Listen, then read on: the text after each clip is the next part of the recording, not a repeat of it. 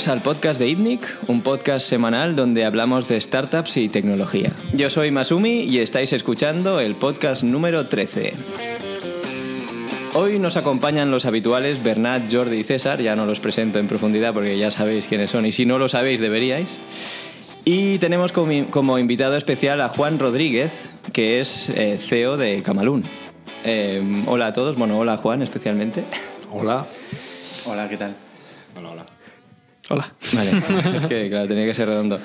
Bueno, eh, Juan, explícanos nada. Una línea, o, o Bernat, que se sabe muy bien la vida de Juan, nos puede explicar quién es Juan para quien no lo conozca. No, explícanos un poco qué es lo que. ¿Dónde, dónde empezaste? Eh, Que va a ser casi todo el mundo que no me conoce, o sea que empecé hace mucho tiempo, en- hacía demasiado en Telepizza en los años 90. Cuando volví de Estados Unidos la primera vez, esta es la segunda que vuelvo.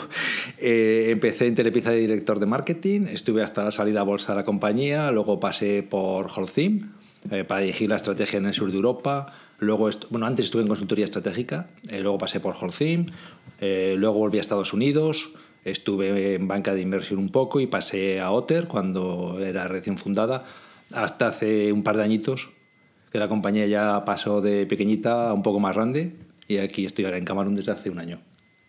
por un poco más grande, estamos hablando de mm, miles de millones de euros de facturación. 2.500. ¿Y a qué se dedicaba la compañía, para los que no conocen? Eh, Otterbucks es la líder mundial en la fabricación de cases, de fundas eh, para teléfono móvil eh, de alta calidad. Sobre todo mm, el 80%, 85% es o, o Apple o Samsung.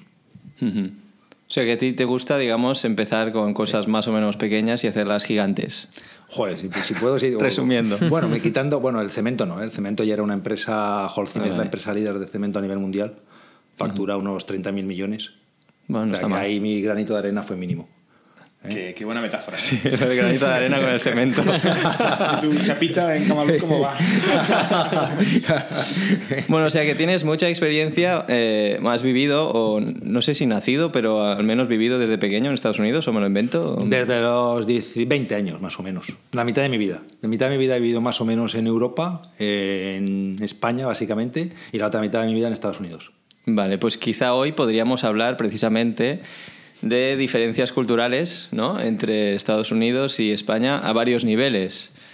Eh, no sé, eh, yo es que la verdad, de Estados Unidos, o sea, ni he ido a Estados Unidos, o sea que pues, podéis imaginar mi conocimiento. En España sí que he estado, pero no sé.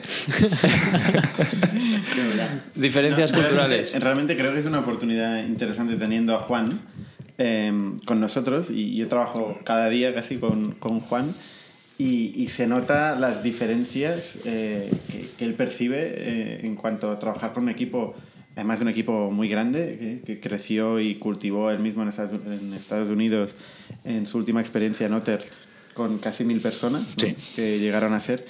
¿Y cuáles son las, estas diferencias eh, entre la cultura del trabajo y la cultura de- de- del negocio que hay en Europa y, y- y la que hay en Estados Unidos? ¿no? Que yo creo que esto es una, una constante, ¿no? Juan? Sí, yo hace una salvedad, es que cuando empecé en Telepizza, Telepizza, aunque esté en España, era una cultura americana, porque realmente Leo es americano y la gente que trabajamos con él, yo creo que casi todos teníamos esa cultura, o sea que eh, realmente eh, la cultura europea más que en la que yo he trabajado más ha sido en cementos, era muy europea y hay una diferencia enorme porque además son suizos. Eh, eh, y en consultoría también había una diferencia porque éramos más, eh, más transversa la cultura. Pero bueno, diferencias fundamentales entre la cultura americana y europea. Bajo mi punto de vista, en Estados Unidos hay mucho talento. Esa es la principal diferencia. Mucho talento. ¿Y ¿Tú por qué crees que hay talento? ¿Es un tema de educación? ¿Es un tema de, de la cultura creciendo a nivel de desarrollo profesional? ¿Es una oportunidad económica? Una mezcla de todo. Es una sociedad de meritocracia en su fundación. Se valora mucho el mérito para ascender en la sociedad. Eh, y eso atrae a mucha gente allí y mucha gente de fuera a ir allí. Es decir, tú sabes que si vas a Estados Unidos y performance y eres bueno, vas a subir. Y además sabes que te van a dar la oportunidad para subir. Y van a premiar el reconocimiento bueno. ¿no? Y luego tiene grandes, un sistema universitario muy potente que atrae a mucha gente. Y una vez que lo lleva a en el sistema universitario, una vez que te ha llevado a Estados Unidos, eh, es muy difícil salir de ahí. Es como una red. Eh, te da, ofrece muchas posibilidades para crecer personal y profesionalmente. Y eso eh, es eh, muy importante. Por algo es el mercado más, más de los más potentes del mundo, ¿no? Eh, la, pregunta es, ¿cómo competimos? Y mucha gente de talento, si lo veis en startups, no son americanos de nacimiento. Y De mucha hecho- gente con la que trabajas luego tampoco es americana de nacimiento, pero sin embargo el país sí que consigue que aunque tú seas extranjero te sientas en casa. Y al cabo de un tiempo de vivir allí, eh, realmente eres uno más. Nunca te sientes eh, extranjero en Estados Unidos, ¿no? porque todo el mundo es extranjero de Claro. alguna manera. O sea que es una cultura que integra muy bien a la gente.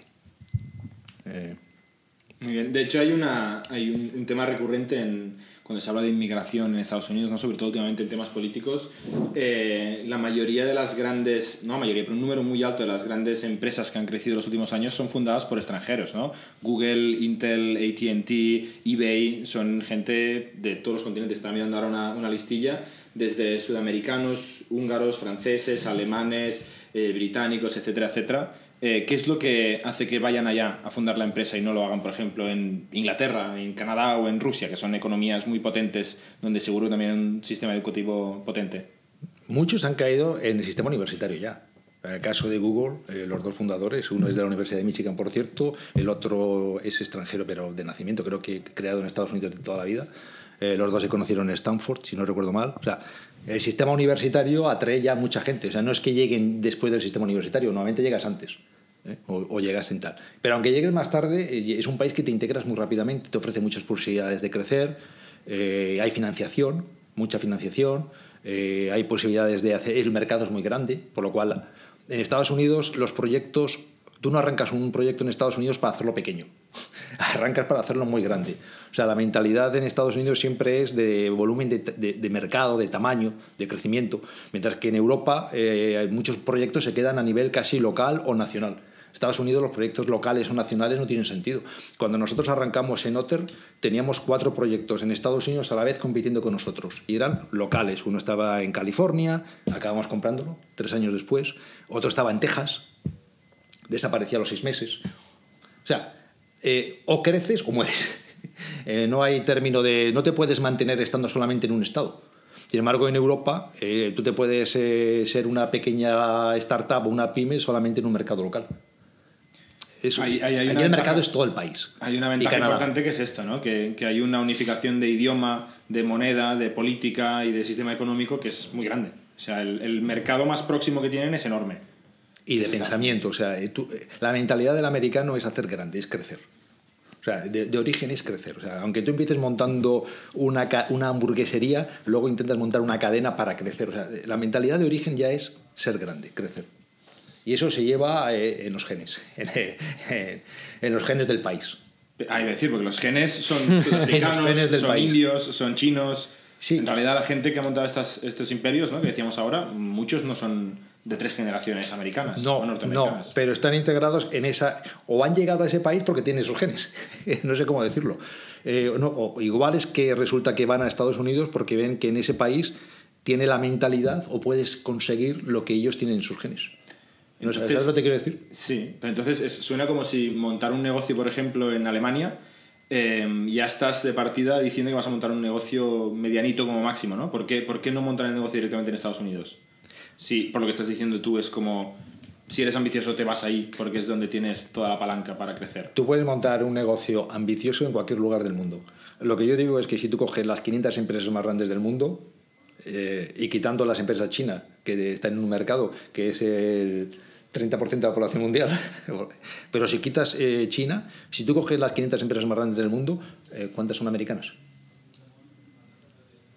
Bastante, sí, no, el número... Las ¿no? 10 empresas con más capitalización eh, bursátil del mundo, ¿cuántas son americanas? Quitando las chinas. Igual las 10. No, eso no. A ver, hay farmacéuticas y No, no. energéticas y petroleras, Hagamos, rusas, ha- suizas, hagamos la cuenta. noruegas. Facebook, Apple, Amazon. ¿Seguimos? Igual sacamos que las 10 de capitalización bursátil, Walmart. Ya llevo 4, ¿eh? Eh, y podría. Sácalas. Eh, igual son las 10. Y a mí se me ocurre que fuera de Estados Unidos estaría alguna china, como por ejemplo Alibaba o alguna de estas, pero de europeas que estén entre las 10 con más capitalización bursátil del mundo, yo creo que igual ninguna. Lo está mirando ahora. Bueno, encontramos por, por facturación, que no, No, es, que- que no no es es, lo mismo. Porque por facturación sí que tenemos Japón, Alemania, Francia, Las clásicas, y Toyota puedes tener o alguna de estas, ¿no? Ah, Volkswagen. en sectores maduros, Volkswagen, eh, la Royal Dutch, Dutch Shell, sí, petroleras. Pero- británicas como BP, petroleras, sí, sí. Y luego estoy saltándome las chinas, obviamente. Pero, por capitalización, mm, vamos, eh, yo diría que probablemente sean las 10 primeras. Mi, mi pregunta es, ¿cómo conseguimos desde Europa em, cambiar esta tendencia o competir con esta gente? ¿no? Porque, eh, ¿qué pasa con los que tenemos la ambición de, o los genes? mm, Igual que, igual que lo pueden tener la gente que se va a Estados Unidos, hablando igual las distancias con algunos de los ejemplos que has dicho, pero que queremos, hacer, que queremos generar impacto, queremos hacer cosas grandes, pero que estamos en Europa, queremos trabajar en Europa, queremos vivir en Europa porque es, mm, es nuestra tierra, al final es donde hemos nacido. Eh, ¿cómo, ¿Cómo competimos con Estados Unidos? Sin complejos. Sin complejos. Y pensando que el mercado es global. Pues como piensan ellos, que el mercado es global y sin complejos. Y yo creo que en Camalún pues lo estamos intentando porque eh, nuestros principales mercados son europeos. No estamos vendiendo en nuestro mercado local o en nuestro alrededor, en nuestra zona de confort. Nosotros estamos saliendo fuera e intentando ir hacia- fuera de la zona de confort, con una mentalidad eh, global. ¿no? Entonces eso se consigue sin complejos y entendiendo que el mercado es global y el consumidor es global. Y sabiendo que hay mundo fuera de Europa y no siendo endogámico.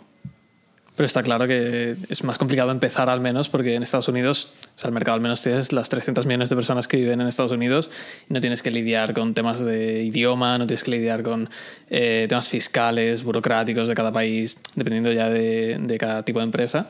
O sea, está claro que empezar en Europa hay muchas más trabas de todo tipo que si empiezas en Estados Unidos. Entonces, no sé, o sea, creo que tenemos que ser mejores que ellos si queremos hacer lo mismo por este tipo de cosas, porque mm, allí no tienen el tipo de, de legislaciones siquiera que en Europa sí que tenemos que luchar contra ellas en muchos casos. Sí, estaría de acuerdo contigo en parte y en parte no. Es decir, también yo creo que la principal barrera eh, limitante es eh, recursos, sean eh, financieros o de talento. Pero y sobre hay todo un- son los de talento. Hay Pero un pez que se muerde la cola un poquito, ¿eh? Eh, perdón que te interrumpa, pero Sí, sí. por ejemplo, cuando tienes una. mirando solo ya la alta tecnología, las, las startups, ¿no? que es un poco en el mundo en el que más nos movemos, pero bueno, acaban siendo Googles y Amazons y empresas que tú has nombrado antes, por ejemplo. Cuando una empresa de estas consigue romper todo el mercado y hacerse de un tamaño ridículamente mayor que, que todo el resto, eso genera un montón de millonarios, de riqueza, genera un montón de fondos que tienen una rentabilidad brutal, eso hace que los pequeños inversores que habían invertido en esos fondos vean que hay posibilidad de hacerse rico, pongan más dinero, atraigan a sus vecinos a poner fondos de capital riesgo, etcétera, etcétera, lo que permite que se cree más... O sea, hay, un, hay una... Círculo un ciclo- virtuoso. Un círculo virtuoso. Totalmente. Y en Europa al menos, ¿no? que es lo que nosotros más de cerca nos miramos eh, cuando en las compañías en las que estamos ahora involucrados, eh, parece que cuesta mucho arrancar. ¿no? Hay, una, hay una órbita en la que estamos que alguien nos tiene que dar, o alguien, alguno de nosotros tiene que conseguir hacer un, un destello, un Big Bang que nos, nos dispare hacia afuera y arrastremos al resto. ¿no? Sí, pero fíjate, por ejemplo, hablaba César de las barreras que tenemos en Europa, legislativas, de idiomas, etcétera, ¿no? Eh, que también son oportunidades. Porque son trabas. Eh, depende cómo lo veas. eh, pata- La misma barrera es para Amazon, pero Amazon ha venido a Europa y está dominando el mercado europeo. O sea, También es verdad que Amazon vino bastante después de empezar en Estados Unidos. Y nos dio y- tiempo. Y no montamos ninguna empresa europea que pudiera competir con Amazon. Correcto. O sea, eh, eh, yo, yo es que lo veo de otra. O sea, la barrera para mí al final limitante eh, es o recursos eh, financieros o recursos de talento. Y de los dos es más difícil el recurso de talento, bajo mi punto de vista. Y volviendo al tema, este, bueno, quedándonos en el tema del talento, ¿qué, qué- cuál es el problema? Entonces, un tema de educación eh, de- a nivel universitario que no se encuentra aquí o que todo el talento se va ahí porque ahí va a haber más oportunidades o qué hay, qué hay que hacer aquí para tener tanto talento como ahí. O qué falla aquí, digamos. ¿Qué busca el talento? Oportunidad. Por eso, círculo vicioso. Oportunidad, pero también si partimos, y tal como decías al principio, que parte del sistema universitario, que es la red que los atrapa, eh, probablemente aquí también nos faltaría eh, tener la excelencia universitaria que, que, igual tiene Estados Unidos, ¿no? Aunque tenemos algunas universidades buenas. Tuviéramos la excelencia universitaria que tenemos en el fútbol, ¿no? Eh, o sea, eh, a todos nos parece normal que en el fútbol se premie la excelencia y si eres un gran jugador vayas a un gran equipo y tal. Y en el campo universitario no premiamos esa excelencia, ¿no? No premiamos a que la gente más brillante pues vaya... Parece que el nivel de las universidades está hecha para la gente media, ¿no? y no premiamos a la gente de alto nivel, de gente... Eh, uno no puede ir a la universidad para aburrirse. La metáfora de fútbol, por eso si miras en Estados Unidos, cambias fútbol por básquetbol o por hockey y pasa igual, ¿eh? Se premia más ser una estrella del hockey que ser una estrella universitaria. Y eso es lo que, y eso es lo que digo, que, que, eso no pasa en el sistema universitario español y sí pasa en el sistema eh, universitario americano. Por eso ponía esa comparación. Estados Unidos tiene 3.500 universidades más o menos, y tienes, o sea, tú sabes que no es lo mismo entrar en, en, Stanford o en Harvard que entrar en la Universidad Estatal de, no sé, de Nebraska. O sea, es que eso, y nadie, y nadie le, le, parece que eso sea raro. Eso es normal. Eso es normal. O sea, eh, ¿Qué es lo que es normal? que haya universidades de todos los niveles. Sí, claro. claro. En España, en España también pasa. Esto. Eso es absolutamente normal. Pasa, sí, sí, en España también pasa. Lo que pasa es que hay menos diferencia entre las peores universidades, entre comillas, y las mejores universidades. Pero, por ejemplo, en un campo concreto, que es el campo de los MBAs, ¿no? el Executive Education, ahí en Europa, por ejemplo, sí que hay un, un nivel altísimo. Si tú miras universidades de negocio en todo el mundo, sí. en Londres, en París, en España, hay universidades del top 10 Ninguna. INSEAD, si acaso. Yo para mí no hay ninguna top 10 bueno, no sé en para ti, MBA. los rankings que he visto internet. pero es que rankings hay mil. Para mí el ranking que vale es el de Newsweek, pero aquí hablamos de ranking cada cual que quiera. O sea, rankings hay tantos como sabes. Eh, el ranking de Newsweek o, o, el otro ranking que para mí vale es el salario inicial de salida de la universidad. Que lo estaba viendo el otro día, por cierto. O sea, eh, y la única universidad europea que está rankeada al top es INSEAD. La única. Y si te vas a los profesores top eh, del INSEAD, son profesores, eh, los dos profesores tops vienen, por cierto, de la Universidad de Michigan. Uno que me dio clases a mí, eh, Chankin. O sea que eh, lo digo por, por, por, por, O sea, realmente solamente INSEAD es universidad top. En España no hay ninguna. Eh, me dicen que Instituto de Empresas, hostia, eso, eso es top. Como disclaimer, eh, Juan ha estudiado en la Universidad de Michigan. Por si no me queda claro. Tengo que hacer patria, ¿no? Oye, una pregunta, y a nivel de, de, del día a día, ¿eh? en el entorno de trabajo, ¿cuál es la diferencia en cuanto, yo qué sé, horarios, eh, vacaciones, como el, el, el, nivel de trabajo de la gente? ¿Cómo es distinto esto de lo que ves aquí a lo que veías eh, en Estados Unidos? Mm.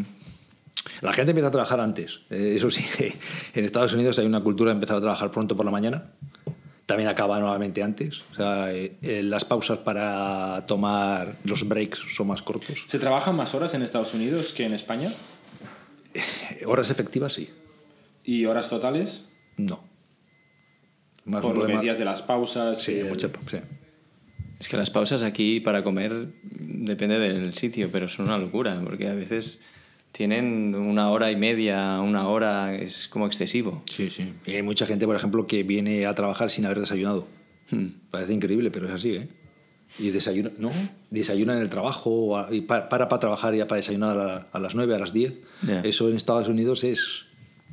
A ver, tienes una pausa normalmente de media hora para almorzar, 12 y media por ahí o lo que sea, pero trabajas más seguido. Claro. A mí me impresionó en, Nueva York, en la primera vez que fui, que veía a la gente comiendo en Wall Street, por la zona de Wall Street, en restaurantes que no tenían ni sillas. Estaba todo el mundo Ah, sí, de pie, sí. comiendo ahí, mientras está con el móvil. Hostia, tío, tampoco eso. Bueno, esto es una diferencia cultural, claramente. O sea, yo me atraganto si como y ando a la vez. yo también. No, yo siempre he comido sentado, ¿eh? Sí, sí. No, pero No es obligatorio el de Manhattan estar de es- pie. Pero es cierto que en Manhattan se ve, y en Londres también, ¿eh? Pero Y en bueno, Tokio, en es las estaciones de cultura tren, comiendo fideos de pie en Tokio, en las estaciones de tren, también mucha gente.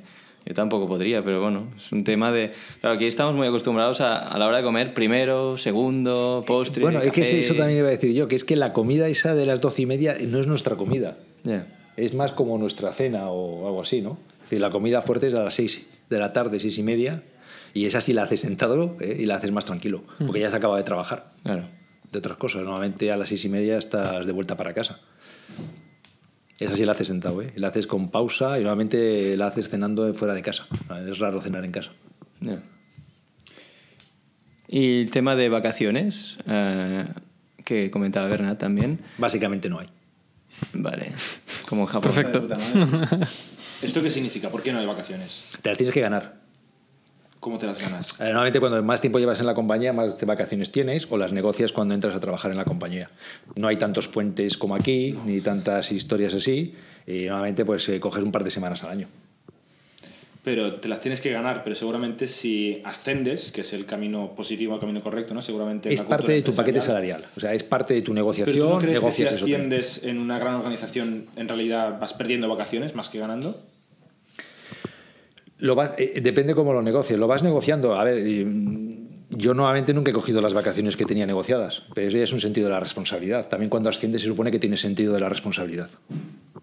Entiendo yo, va unido a las dos cosas. O sea, eh, no sé, y- igual también hay compañías que tienen jornadas intensivas, pero yo no la cojo.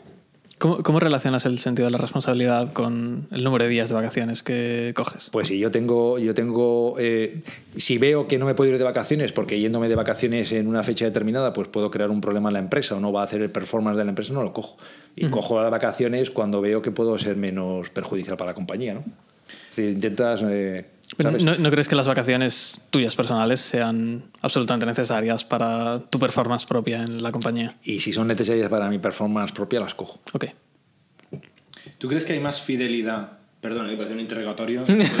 cambiar el formato, pero es que lo que acabas de decir ahora, de hecho, me ha recordado a, a un tema que en Japón también es bastante popular, ¿no? Que es la, la fidelidad del trabajador a la empresa. El nunca poder traicionar a la empresa, en hacerlo todo por la empresa antes que casi tus intereses personales, que en España claramente hay una cultura de, digamos, el, el- el trabajador no se siente a merced de la empresa, sino que exige mucho. Y en cambio, en Estados Unidos o en, o en Japón, por lo poco que leemos desde aquí, sí que hay una, hay una jerarquía clara, ¿no? La empresa manda y, y el trabajador va segundo. Mm, Voy a discrepar también. Eh, en el caso de Japón sí creo que hay una fidelidad a la compañía muy grande porque tú asciendes por tiempo que estás en la compañía, nuevamente. Y hay gente que está en la compañía 30 años o 20 años y va subiendo por esa jerarquía de tiempo que estás en la compañía y lealtad que has tenido en la empresa, más que por méritos. En Estados Unidos no se, no se sube ni se asciende por tiempo que estás en la compañía, sino por meritocracia. No tiene nada que ver. Y dos, eh, la gente buena de talento, y estamos hablando ahora de startups, esa gente, la lealtad a la compañía es en la medida que la compañía tenga un proyecto ambicioso, esté a gusto, etcétera. ¿no? Es decir, es un win-win. No es gente que se siente en la, en la empresa y está probablemente en estado. Una persona media en Estados Unidos, ya no hablo de startups, eh, a lo largo de su vida creo que cambia de ciudad nueve veces o diez, que va asociado con un cambio de trabajo. Esto es una diferencia cultural. En. España no. Sí. Yo creo que en Sí, España sí. que la gente entra en una empresa y se muere en esa empresa si puede. Y nace en un pueblo y quizá muere en ese pueblo. Pero el cambio de empresa en España es mucho menor que en Estados Unidos. Sí, sí, claramente. O sea, rota- o sea que esa no es una fidelidad a la empresa, sino a veces es un sentido de la responsabilidad y también que lo que te decía, que lo vas negociando en tu paquete salarial. Es decir, los días de vacaciones. ¿no? Es eh, contraintuitivo. El, el- el caso paradigmático de esto es en California con el tema de los ingenieros. No, no hay un solo CEO que, que haya hablado que está instalado en, en- ahí, eh, en California, que no te diga, que no te hable del, del drama absoluto de la rotación de ingenieros que por un 10.000 euros más mm, se van de la empresa y se van a la empresa de al lado, que es una guerra brutal con, con, con unos salarios que hay a día de hoy que no tienen ningún sentido. Eh, y con Trump eh, ayudando a subirlos porque, porque está frenando la, la llegada de más gente, ¿no? Irónicamente, estos ingenieros de startups de Estados Unidos eh, no empiezan a trabajar a las seis y media, sino que empiezan a las 10 y se cogen vacaciones y tienen una, una cultura de trabajo muy distinta a la que quizá eh, tú nos retratabas, ¿no? Pues por, por experiencia propia, en Silicon Valley, Es a las, a las ocho y media de la Es, es- mañana. es una burbuja eh, hay poca gente y animalia. Es una burbuja y una anomalía. Yo no he trabajado en Silicon Valley, no te puedo decir. Puede pero- ser la semilla de un cambio, porque Silicon Valley, si por algo se, se caracteriza, es por, por liderar, eh, digamos, la transformación empresarial en Estados Unidos. Lo que antes eran cuatro frikis que tuvieron suerte, ahora son una parte muy importante de las empresas más, más valiosas a nivel de, de market capitalization que decías tú antes, son estas. Son las empresas donde a las 8 de la mañana hay poca gente. Como Amazon. Amazon no. Como Google, como Apple, como Facebook. En Facebook el problema es que están ahí a las 12 de la noche. Por eso te iba a decir. Y, y no Tesla, ¿eh? Y le- leí una, una entrevista a un becario de, de, de Tesla que decía que sí tienes mucha flexibilidad, puedes elegir las 12 horas al día que quieras trabajar. Sí. Eso te iba a decir. O sea, que también hay una- un mito o una burbuja de que todas las empresas, todos los startups en Estados Unidos están en Silicon Valley y que todos los startups en los que llegas a las 11 de la mañana y estás eh, con el ordenador en la cinta de andando eh, son éxitos. Muchos de ellos no son éxitos, eh, son fiascos. Los que funcionan bien, eh, los que han triunfado, yo creo que lo han hecho más siguiendo el modelo de Amazon y tal. Seguramente estamos y- hablando de, de ángulos distintos. ¿eh? Yo estoy pensando, por ejemplo, en Google, eh, un desarrollador o una persona técnica, un ingeniero, tiene un, un hábito de trabajo muy distinto a una persona de ventas, un ejecutivo, un ejecutivo de marketing que llega a las 6 de la mañana y se va a las 4 y media de la noche. Y un programador también por su, por su tema de creatividad eh, hace un ciclo distinto, ¿no? Sí, probablemente, ¿no? Eh, Y a nivel de inversión, Jordi, tú que te has- ido ahí con la maleta eh, en vidas anteriores a, a buscar a buscarte la vida y buscar posibles inversores para, para Redboost, ¿no? ¿Era? Sí, sí, exacto. De hecho, eh, no fuimos ni con maleta porque no teníamos, fuimos con la mochila. Ala, ala, ala. Exagerado. Eh, sí, no, de hecho, es, es, es curioso porque yo cuando entré en, en Teambox, que es, eh, ¿cómo se llama Redboost al principio? Estoy harto de tener que decir Teambox, era Teambox. Sabía igual. Hasta yo estoy harto, imagínate. Ya, ya, exacto. Para los oyentes, Teambox y Redboost es lo mismo, ¿vale? Ya, para... O sea, ¿cómo era Red Bull antes? bueno, cuando, fuimos cuando yo entré en esta empresa, que, que hacía muy poquito que se había fundado, mi objetivo como, ingeniero informático era mudarme a Silicon Valley y, vivir el, el sueño de la tecnología, de la explosión de la tecnología que había ahí, ¿no? Porque toda la innovación se hacía ahí. Las grandes universidades estaban ahí, yo quería estudiar ahí, hacer un programa de intercambio al menos, eh, las grandes empresas innovando estaban ahí. Y al final en, en Teambox nos planteamos, es una empresa que empezó en Barcelona, pero ya desde el principio dijimos, vale, este negocio tiene sentido desde Estados Unidos, para todo el mundo, pero primero Estados Unidos, luego el resto del mundo, con capital de Estados Unidos, con equipo de Estados Unidos. Y dijimos, vámonos para allá. Y estuvo muy bien, porque fue a la vez muy naif, eh, pero, pero lo hicimos. O sea, sin tener ni idea de lo que significaba irse a Estados Unidos, nos fuimos a Estados Unidos. Eh, empezamos a pichear una empresa en lo que nosotros creíamos que íbamos a levantar una serie A, eh, que en aquella época yo creo que estaríamos buscando pues, pues 2 millones de dólares, 5 millones de dólares, uno, no sé, seguramente así por ir probando. Eh, fue bastante cojonante lo fácil que fue abrir puertas de los VCs más importantes de, de Silicon Valley. O sea, nombres que, que todos conocíamos. También teníamos eh, un, un compañero de equipo, ¿no? Juanjo, que, que era local y que conocía la mafia de, de VCs de la zona, nos ayudó a abrir puertas. Y, y a mí me alucinó lo fácil que era sentarse con esa gente y también lo fácil que era eh, discutir el negocio en una hora y que luego te dijeran, este negocio estaría muy bien si estuviera aquí. Pero sois dos españolitos o tres españolitos de veintipico años que tenéis un acento eh, que apenas os entiendo y que vuestro equipo está ahí y, y vuestra empresa está ahí. Eh, si os instaláis aquí y os convertís en, en empresa americana, hablamos. Entonces, esta fue un poquito la respuesta que tuvimos. Eh, volvimos a España un poquito como, bueno, pues eh, se puede hacer, pero implica, implica hacer el, el salto total, que era todavía más overwhelming que coger la mochila y irse para allá.